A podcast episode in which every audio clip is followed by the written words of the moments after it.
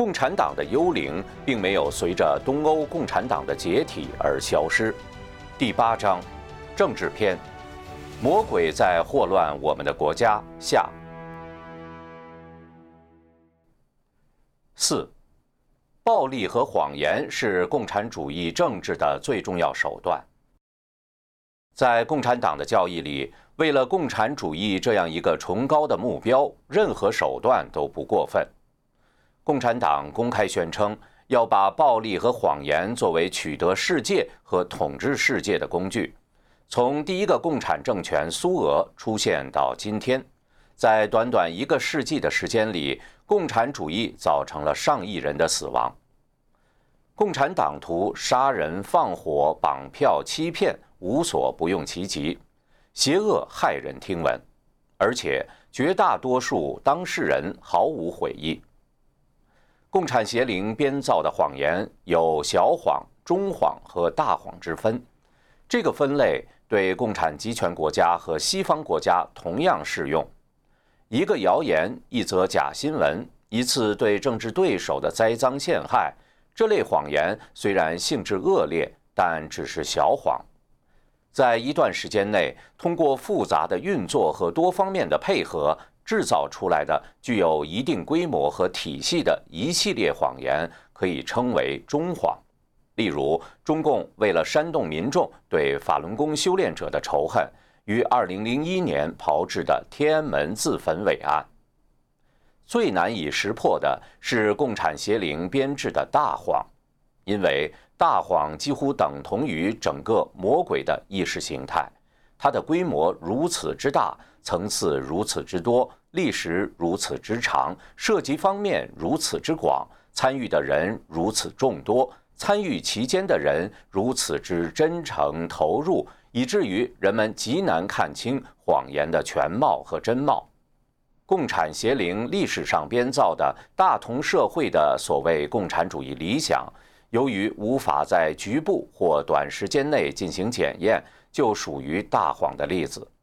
上文分析过的被共产主义绑架的进步主义概念，也属于大谎的范畴。过去几十年来，共产主义劫持某些社会运动，把群众引导向邪灵想要的动荡和革命，比如环保运动等，亦属此列。一、共产集权之下的暴力和谎言。共产党鼓吹阶级斗争，而且是你死我活的斗争。共产党宣言公开宣称，他们共产党人的目的只有用暴力推翻全部现存的社会制度才能达到。列宁在《国家与革命》中也提出，资产阶级国家由无产阶级国家、无产阶级专政代替，只能通过暴力革命。共产党在夺权过程中，无论是巴黎公社还是俄国革命。或是中共煽动的工农运动，都使用了非常血腥的暴力手段，不分老弱妇幼，烧杀抢掠，手段之恶毒骇人听闻。共产党的暴力统治犯下的罪恶更是罄竹难书。共产邪教既用暴力，也用谎言来维持权力。谎言是暴力的润滑剂，也成为另一种奴役人的方式。使用暴力期间和使用暴力的间隙，谎言都不可或缺。暴力有时暂缓，但谎言却是常态。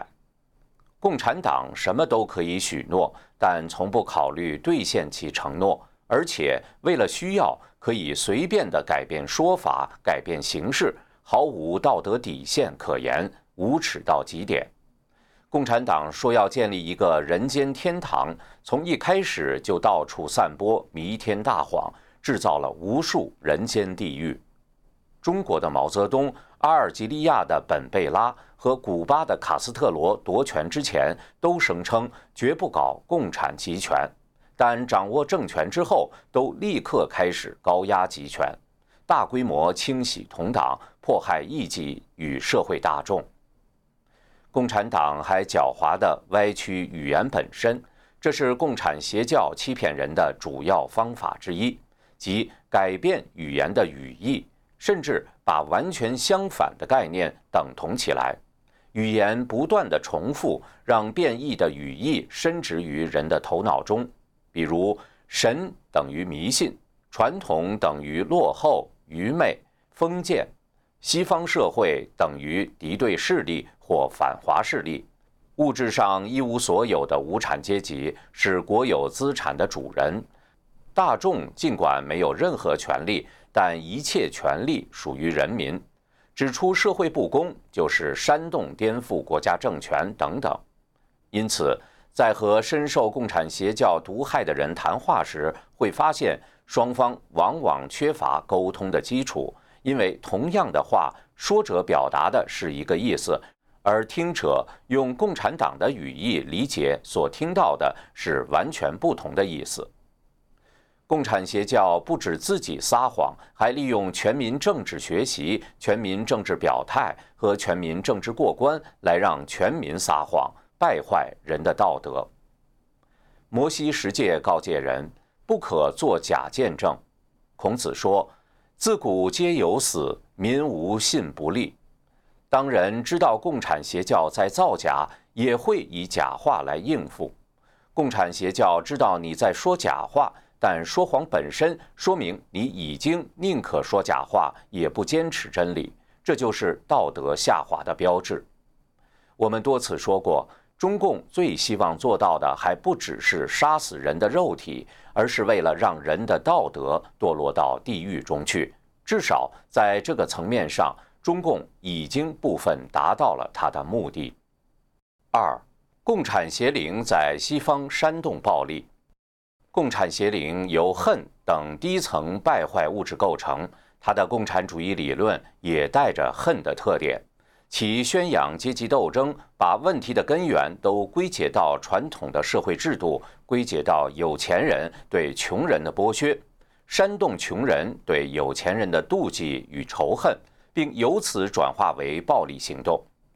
随着共产主义运动的扩张，共产邪灵的操纵。暴力与谎言在西方社会也随处可见，使社会陷入仇恨和战争状态。除了共产主义政党普遍宣传赤裸裸的暴力之外，还有形形色色受共产邪灵操纵的左派也鼓吹暴力。比如，在美国备受左派推崇的阿林斯基，出身黑帮，后来成为左派的军师。他否认自己是共产主义者，但他的政治理念与政治手段显示，他毫无疑问跟共产党是一路货色。阿林斯基的激进分子的守则被美国的街头运动作为教科书，他毫不掩饰他的书是给一无所有者的马基雅维利主义，要把权力不择手段地从富人手中转移到穷人手中。把美国变成一个共产国家，他表面上强调渐进、渗透、辩证的过程，而不是流血的革命，但实质上他对暴力非常欣赏，只不过是使用更隐蔽的方式。美国社会主义组织黑豹党信奉毛主义，以毛泽东的“枪杆子里出政权”为口号。阿林斯基嘲笑说：“当敌人掌握了所有的枪杆子的时候。”再用“枪杆子里出政权”当口号就幼稚了。这时候应该声称相信选票和民主过程，有枪杆子时再用武力不迟。因此，他的主张实质跟中共的韬光养晦、最后亮剑如出一辙。他的一个规则就是鼓动激进派在政治操作中不惜采用各种流氓手段进行恐吓。最后达到搅乱与破坏的目的。深谙阿林斯基的专家大卫·霍洛维茨表示，阿林斯基及其追随者对现行制度毫无幻想，他们清楚地知道自己的目标就是彻底摧毁这个制度，并把这个过程视为一场战争。因此，他们会不择手段，并根据实际的需要来决定何时采用暴力、用何种暴力以及使用何种谎言。在美国社会，可以看到一些政党在打击政敌时不择手段、造假、人身攻击，和共产党很相似，而且常诉诸暴力。暴力倾向越来越强，社会的对立与撕裂也越来越明显。如今，美国左右两大党之间的关系，简直就是当年共产阵营和自由世界的对峙关系，互相之间已经形同水火，势不两立。自从2016年新任总统当选以来，美国发生多起由安提法引发的暴力事端，目标。针对新总统的支持者以及其他保守人士，地点在支持新总统的集会上或其他公共场所。安提法阻止人们发言，甚至进行身体的攻击。近年的难民潮给欧洲各国带来诸多社会问题。出于政治正确，支持移民的精英对反对移民政策的普通人也痛加责骂。称之为痞子、硕鼠、无赖等。二零一七年六月，美国众议院共和党党鞭斯蒂芬·斯卡利斯在打棒球时被另一党派的支持者开枪射击，几乎丧命。一位来自中部的左派政党官员甚至说他很高兴该人遭枪击。此官员后来被解职。这些暴力冲突的背后都有共产邪灵的因素。并非所有的人都希望出现冲突，但少数起核心作用的共产主义分子打着冠冕堂皇的旗号，就足以掀起轩然大波。受共产邪灵的影响，一些政党与政客弱势时，宣称保护人们的民主权利，遵循民主规则城市；当其势力足够大时，就用各种手段。压制持不同意见的人，肆意剥夺别人的民主权利。二零一七年二月，当一名越南裔参议员在美国西部某州州议会批评对一名前反越战参议员的赞誉时，他的麦克风被静音，后来被强行带走。这种情形发展下去，最后必然会导致共产主义式的集权专制。三。共产邪灵谎言笼罩西方政治，共产主义在西方声名狼藉，所以谎言成为共产主义扩张的必然选择。共产主义团体和左派常常打着自由、进步、公众利益的幌子来争取民意支持，实际上是要实施他们推动社会主义的计划。这与共产主义用人间天堂的谎言骗人殊途同归。某些政党制定符合共产主义的政策，却冠以其他名号，无共产主义之名，却行共产主义之实。比如，要搞社会主义的全民健保，不说是社会主义，而是说公众民意，所有人的医疗；要搞最低工资，不说最低工资，而说基本生活工资。结果，西方政府越来越大，政府对公民生活的干涉越来越多。亲共产主义的政客和团体为了选票做出空洞的许诺，做法与共产党骗取民心非常相似。比如，他们常常承诺给民众提供高福利，甚至许诺要给每个成年人一份工作和一份医疗保险。但这些钱从哪里来？最后的后果会怎样？没人去关心，因为很多人本来也没有想兑现竞选时的承诺。美国西部一位国会议员参选人最近透露，自己曾经加入一左派政党多年，他们包括联邦部长级官员、国会议员、联邦参议员、州议员、市议员等，曾经成立了一个政治组织，制定了一个二十五年的计划。想要通过操控不同层次的政府职位，未来竞选总统。他发现，本来宣称要致力于帮助社区处理帮派暴力、青少年辍学、少女怀孕、非法移民、福利不公平等问题的组织，却始终在让那些人依赖于政府。他把这称为“奴役制路线”。当我对组织中的其他人提出质疑时，他们却反问我三个问题：一，如果所有的问题都解决了，下届候选人还有什么可去解决的呢？二，你知道因为我们需要解决这些问题，有多少资金进入我们城市吗？三，你知道这些问题创造了多少工作机会吗？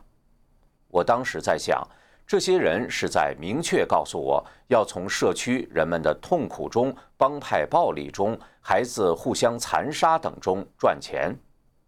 他表示，如果花时间看看该党的投票记录，就能发现，他们想让人们失望、受到压迫、陷入贫困，因为他们可以从中牟利。这促使他后来离开了该党。二零零八年美国总统大选中，一个有四十年历史的自由主义团体——当前社区组织改革协会（简称 ACOR） 被揭露伪造了数千选民登记表。二零零九年，这个团体再次传出轰动全国的丑闻。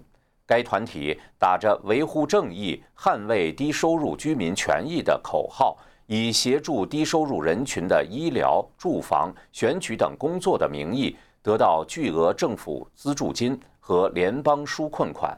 两位调查者乔装成妓女和皮条客，到 A 控在全国几个大城市的办事处寻求帮助，并秘密录像。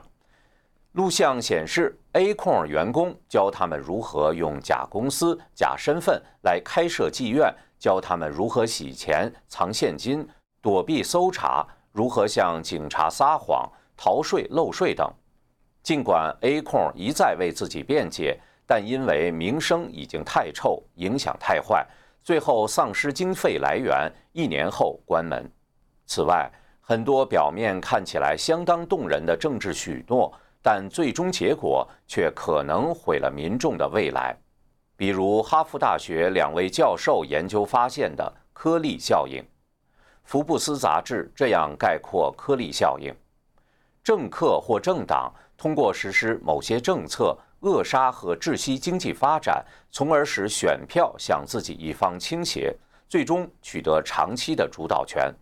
与人们的直觉相反，使一个城市更贫穷，反而会把一手制造贫穷的人引向政治成功。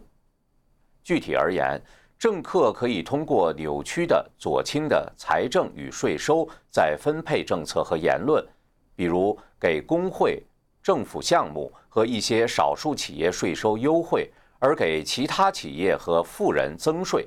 这样，受益者包括穷人和工会等，就会慢慢依赖给予他们优惠的政客或者政党，从而在竞选过程中通过选票。和捐款给予该政客支持，而仇富政策和用来支持政府项目的高税收，迫使富人和企业离开这个城市，进而减少了该政客或政党的反对者。这样，政客或政党地位长期稳固，但城市的税收和工作机会却逐年减少，甚至最终走向破产。福布斯文章指出。颗粒效应的影响非常广泛，包括美国十大最穷的人口在二十五万以上的城市都受左倾政策影响。如今，左派占官场绝大多数的西部某富裕州，事实上也面临同样的危险。左派还重新定义语言，比如平等，保守主义者认为是机会的平等。然后公平竞争，让强者胜出，而左派则指的是结果的平等，即无论一个人是否努力，得到的都应该和别人一样。保守主义者认为，宽容是对不同信仰、不同意见的包容，在个人利益受到伤害时能够宽和大度，而左派则将宽容理解为对罪恶的容忍。其他对于自由、正义等的理解，双方都存在很大差异。支持同性恋、男女同厕、大麻合法化等败坏人伦的行径，被冠以进步主义的名号，仿佛真是道德的进步。事实却是在破坏神赋予人的一切伦常。这也是左派变异人道德观念的手法，是共产邪灵的目的。过去。人们一直认为美国是自由社会的中间，是反对共产主义的最后堡垒。但当今的人们可以清楚地看到，在美国，高税收、高福利、集体主义、大政府、社会民主、社会公平等等，来自马克思列宁主义、社会主义的左派思想受到推崇并付诸实践，这跟共产邪灵的谎言有很大关系。特别是年轻一代不了解共产国家的残暴历史，一味向往追求一个虚幻的理想，而被改头换面后的变种共产主义所欺骗。在不知不觉中走上被毁的不归路。五，极权主义是共产主义政治的必然结果。共产极权国家对个人生活的全方位控制，这一点已经广为人知，毋庸赘言。非暴力共产主义以渐进的方式不断扩大政府权力，加大对社会生活的控制，最终将走向极权体制。世界上尚未建立共产集权的国家，人们也随时可能失去各种自由，处境十分危险。更为可怕的是，现代集权主义利用科学技术，把对个人的监视和控制提高到了登峰造极的地步。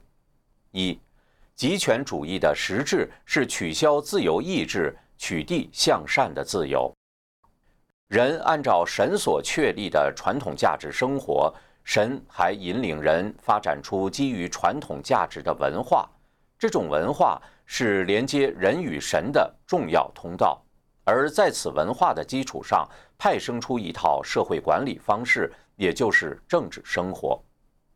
神给人自由意志和自我管理的选择权，人通过道德自律和自我管理，承担家庭责任和社会责任。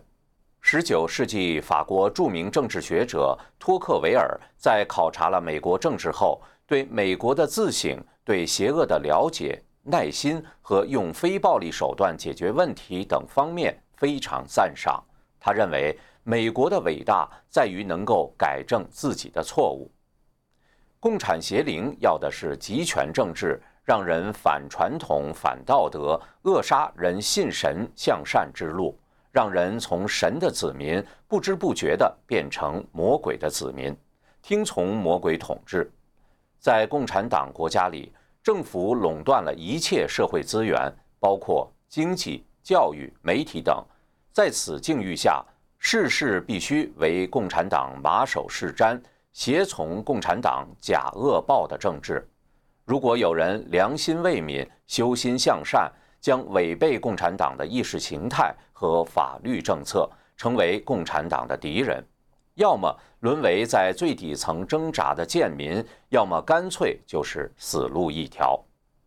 在自由社会中，政府也在向集权化发展，逐渐变成无所不包的大政府，通过国家计划实现中央制定的方向，并控制经济，是集权政治的特征之一。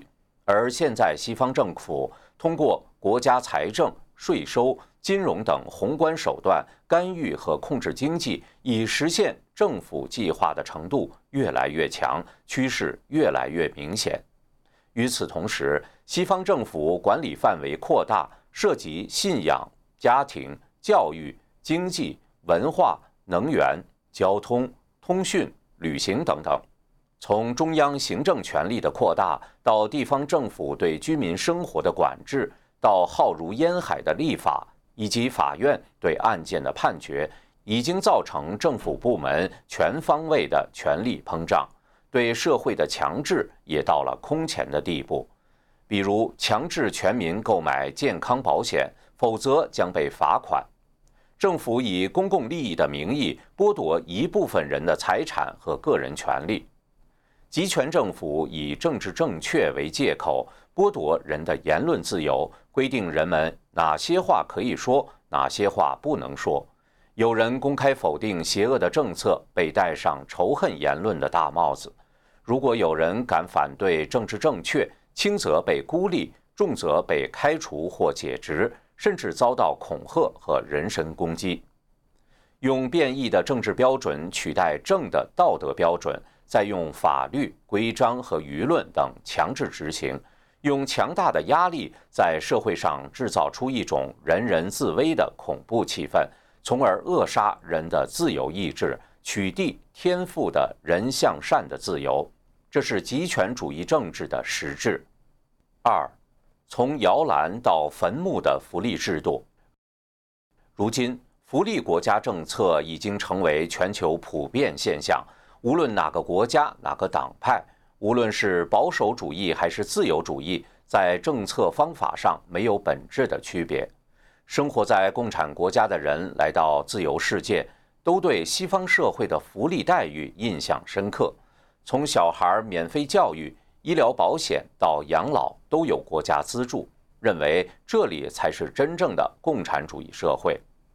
十六世纪法国著名预言家诺查丹马斯曾预言，届时马尔斯将统治世界，说是为让人们过上幸福生活。现在的福利社会，不正是发达资本主义国家里面搞的共产主义那一套东西吗？只是不用暴力革命的方式。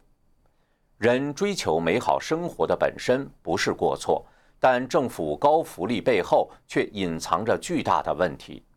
天下没有免费的午餐，高福利是以强征税为基础的，而且福利本身就会造成诸多问题。英国法学家迪塞观察到，在一九零八年以前，一个人不论贫富，是否为自己的健康保险。完全是每个人自由定夺的问题，他的选择同他要穿一件黑色上衣还是一件褐色上衣一样，与国家没有任何关系。但是国民保险法到头来会给国家，也就是给纳税人带来比英国选民们所预料的要沉重的多的责任。失业保险实际上是国家承认自己有责任使每一个人免受失业之苦。国民保险法正符合社会主义的理论。北欧模式的社会主义福利被世界很多国家认可并采纳，曾被认为是社会主义带来繁荣的正面例子，被西方模仿。在北欧，整体税务占 GDP 国内生产总值的比例为世界最高，几个国家都在百分之五十左右。但有论者指出。政府搞的社会主义医疗福利有六个致命问题：无法持续，免费的东西人人都想占便宜多拿；没有奖惩，医疗行业的从业者只要不负法律责任，干多干少报酬都一样，造成政府大量亏损；人们钻制度的漏洞进行偷窃、滥用，并进行地下经济。国家通过医疗制度决定人的生死，官僚制度造成管理混乱。二零一零年，一个叫约拿斯的人在北欧某国的一个急诊室里，不得不自己给流血的伤口缝合。他首先去了门诊，门诊关门，到了急诊室等了三个小时，伤口一直流血，却没人处理。但他对自己采取的不得已的救护举动。最后又被医院工作人员作为犯法而举报，这只是一个小例子，真实的情况比这还恶劣。因为免费的医疗人人都想要，造成资源被滥用，资源有限与免费两者造成大量供求无法匹配，供不应求造成排长龙现象。那些真正需要的人等于被社会主义医疗制度变相惩罚。这还不只是效率问题，很大的危险在于人们从摇篮到坟墓的一切都由政府包办，看似是一种享受，换个角度看，其实是对政府的全面依赖，把自己的一切都交到了政府手中。到了这种程度，走向集权体制易如反掌。托克维尔曾经说过。如果暴政是在我们今天的民主国家里浮现，那它将会改变为另一副面貌。这样的暴政将会更为广泛，但却同时带有温和的色彩。它将会在奴役人民的同时，却不让他们感觉半点痛苦。福利国家可谓其锐见的最佳注脚。三，纷繁法律为集权铺路。集权政治取消了向善的自由，却给恶留下了空间。人们想用法律来解决人作恶这个问题，正中魔鬼圈套。现代社会各个国家普遍法律繁多，美国税法有七万多页，鉴宝法近两万页，连法官和律师都无法通晓这么多法条，更遑论普通人。联邦和全国各州市郡县平均每年通过超过四万条新法律，可谓多如牛毛。稍有不慎就触犯法律，轻者罚款，重则坐牢。从钓鱼可以使用什么样的鱼钩，到在公共场合喝汤不许出声，都受法律管制。美国西部某州颁布一项限制耗能的新法，根据新规定。那些达不到严格要求的大屏幕电视将被限制使用，全面禁止使用塑胶袋。有的城市居民在自家后院加个凉棚都要得到政府许可等等。过于繁琐的法律会模糊人的道德观念，由于法律太多，很多法律违背或远离人的道德直觉，造成了现代社会这样一种倾向，即。当人们想做一件事时，只问合法与否，而不关心是否合乎道德。长此以往，共产邪灵的代理人要想直接把魔鬼的意识形态制定为法律，将变得更加方便易行。再好的法律，其力量也只是外部的，难以约束人的心灵。老子曰：“法令滋章，盗贼多有。”当恶的力量大行其道时，法律也无能为力。法律越定越多，大政府通过法律把人越管越死。人们忽略了社会问题是魔鬼放大人的恶造成的，反而觉得可能是法律出了问题，从而走入用法律解决问题的恶性循环，一步一步把社会推向极权主义。四。利用科技把控制人推到极致，极权主义使用国家机器、秘密警察监控民众，而现代科技把对人的控制推到登峰造极的地步，让人不寒而栗。商业内幕近日总结了中共监控公民的十个方法：一、使用脸部识别技术从茫茫人海当中抓到目标；二、让群聊管理者监听人们。三、强迫公民下载允许政府监控公民手机照片和视频的应用程式。四、观察人们的网上购物。五、警察戴着具有脸部识别功能的眼镜，在人潮汹涌的地方，比如街头和火车站，搜寻目标。六、在火车站安装机器人警察。它可以扫描人们的脸部，并跟要抓捕的人做对比。七，使用脸部识别技术抓出乱穿马路者。八，随机截停行人，检查他们的手机。九，追踪人们的社交媒体帖子，顺藤摸瓜找到用户的家人和地理位置。十。建立预测软件，汇总人们的资料，标出那些当局视为具威胁性的人物。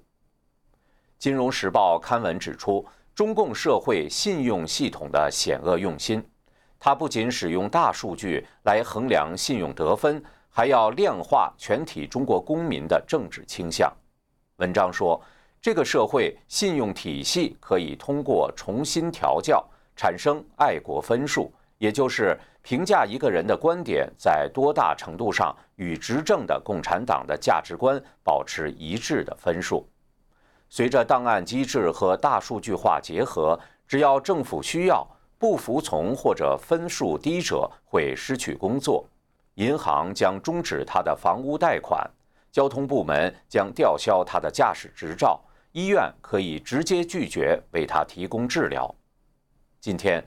中共拥有世界上最大的监控系统，在中国的公共场所和马路上，监控摄像头随处可见，可以在七分钟内从十四亿人中找到一个上了黑名单的人。手机上微信等监控软件使得监控登堂入室，带着手机的人毫无隐私可言，让人无处可逃。在科技越来越发达、政府权势越来越大的情况下，自由社会政府如果继续左倾，民众将面临同样可怕的被监控的命运，这绝不是危言耸听。六，共产邪灵把西方置于危险的全面战争之中。由于共产邪灵的渗入，今天的美国社会面临前所未有的分裂。左派动用了全方面的力量，对拥有传统政治主张的人进行阻击。这种状态用战争来形容，可以说一点都不为过。在近代美国，虽然也可能出现选举期间言辞上的激烈对抗，但一旦大选完成，便开始疗伤阶段，弥补裂痕，开始正常的政治生活。纵观今天的西方政界。一个最大的感受就是强烈的对抗与撕裂，政治秩序显得畸形而令人担忧。政坛人物不同党派间互相指责甚至攻击，政策上进行阻挠，民间游行此起彼伏，而且规模不断扩大，暴力趋势明显。在政府内部，选举初期，一些左派人物就开始谋划以不同标准。对待不同党派候选人，选举结束后，左派阵营又开始发起诉讼，意图夺回大选。新总统上台后，属左派政党的美国西部某州州长表示，现在有一股支持全面抵抗新总统的龙卷风。该左派政党高层承认，一支愤怒的自由派大军要求他们向新任总统发起一场全面战争。逢政府必反，务求以此重夺民心。左派试图以各种方式达到自己的目的。在政策问题上，左派很多时候是为了反对而反对。在正常情况下，不同党派在具体政策问题上存在分歧并不奇怪。但不管分歧多么严重，不同党派都有这样一个共识，就是希望国家安全和公共安全得到保证。但匪夷所思的是，不但保护边界的建议遭到猛烈攻击，甚至有个别州还通过了庇护城市法案。这些法案禁止联邦执法人员查问移民身份，拒绝为联邦执法人员提供犯罪的非法移民信息。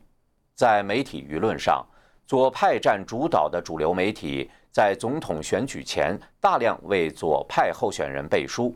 因此，选举结果令很多人瞠目结舌。选举结束后，主流媒体配合左派政客大力炒作各种事件，把民众的注意力放在对新任总统的打击上，甚至不惜造假，以假新闻扰乱民众视线。对新任总统的各种政绩，主流媒体几乎视而不见。对有严重问题的左派候选人，主流媒体的态度则是轻描淡写。在正常社会里，不同团体或党派也可能有不同的主张，甚至可能发生冲突，但冲突是暂时的、局部的，最终双方会试图以和平方式解决问题。只有受共产邪灵的阶级斗争思维支配，才会时时事事以战争心态进行斗争。认为与对手绝无和解与合作的可能，必须彻底打败对手，全面推倒现行体制。这种全面战争体现在政治博弈、政策制定与媒体舆论的全面对抗，带来了深度的社会撕裂，极端行为与暴力行为数量上升，范围与规模扩大。这正是共产邪灵所希望看到的结果。二零一六年。美联社与芝加哥大学全国民意研究中心联合创办的公共事务研究中心的最新民调显示，约百分之八十五的受访者认为国家比过去更深陷政治分裂，百分之八十认为美国人在最重要的价值观上意见大为分歧。一个国家的统一需要有一个共同的价值观或者文化，虽然各个宗教的教义不同。但是非善恶的标准是相近的，这使得即使在美国这个移民国家，各个种族也可以和睦相处。然而，当价值观发生分裂的时候，国家的分裂也就提上了日程。结语：人往往有弱点和恶的一面，对权力、财富、名声的追求古已有之。魔鬼有目的的集中利用人性之恶，在各国内部造成了一个魔鬼代理人体系。国家如同人体，各个机构如同人体的器官。各有功能，各司其职。如果国家的各个机构都渗透了有意或无意的魔鬼代理人时，就如同外来的意识代替了人的灵魂，或者说外来的意识直接操纵了人体。如果有人让整个社会摆脱魔鬼控制时，这个系统很可能会无所不用其极的反抗，如运用媒体抹黑、搞人身攻击。用误导的信息混淆大众视听，让各个职能部门不配合，使得政令成为空文；用大量资源去支持反对派，使社会陷入分裂和争斗；甚至用各种方式制造经济和社会问题，造成社会动荡，让不明真相者把矛头指向反对魔鬼的人和人群。很多人既是这个系统的缔造者，也是其受害者。他们虽然可能做过坏事，但是并不是人类真正的敌人。政治因为其掌控的国家力量、私人力量所无法匹敌的天量经济资源及干预能力，善用之可以成就不世之功，为万民造福；滥用之则会造下天大的罪业。本章的目的是为了揭示当今世界政治中的共产邪灵因素，帮助人分清善恶，识破魔鬼的奸计，让政治回归正途。美国前总统里根曾说：“我们往往认为社会太复杂，不能靠自治，精英掌控的政府比民有、民治、民享的政府更好。可是。”当我们每个人都不能管理他自己的时候，谁会有能力去管别人呢？美国总统川普说：“我们崇拜神，而不是崇拜政府。政治的权柄需要回归到以传统价值为基石的正道。人类得到神的佑护，才能不被魔鬼操纵，才能避免走上被奴役与被毁灭之路，才会有真正的出路。”